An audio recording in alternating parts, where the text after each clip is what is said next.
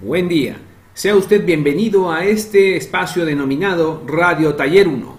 Mi nombre es Ingeniero Víctor Mata y en este primer espacio platicaremos acerca de la información en la toma de decisiones.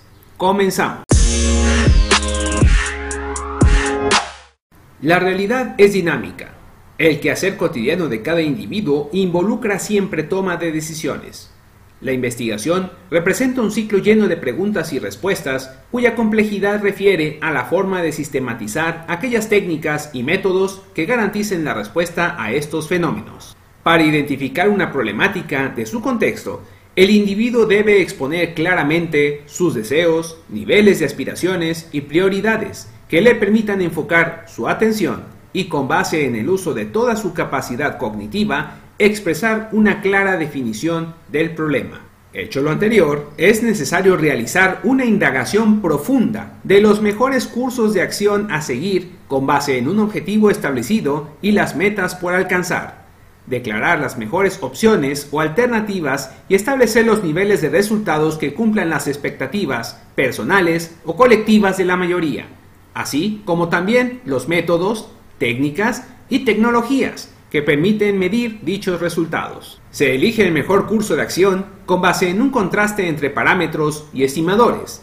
que representan las salidas, mismas que se verifican para medir la satisfacción de las necesidades hasta ahora reconocidas para la evaluación de dichos valores. Como resultado de esta evaluación, nuestros modelos de decisión deben mejorar al reconocer nuevas necesidades como problemáticas e incrementar hacia nuevos niveles de exigencia que inciden en nuestros objetivos y metas personales y colectivas, refinar nuestros criterios y atributos para así modelar mejor nuestras decisiones y elegir sabiamente. Este proceso de evaluación debe generar mayor nivel de complejidad en nuestros conocimientos previos y en el aprendizaje colectivo, permitiendo buscar experiencias desafiantes y expectativas intelectuales retadoras para formular problemáticas de mayor envergadura.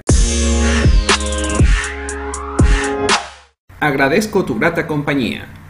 Recuerda que encontrarás algunos enlaces en las notas del podcast hacia sitios de interés y recursos adicionales. Te invito a seguir el contenido próximo. Hasta la próxima.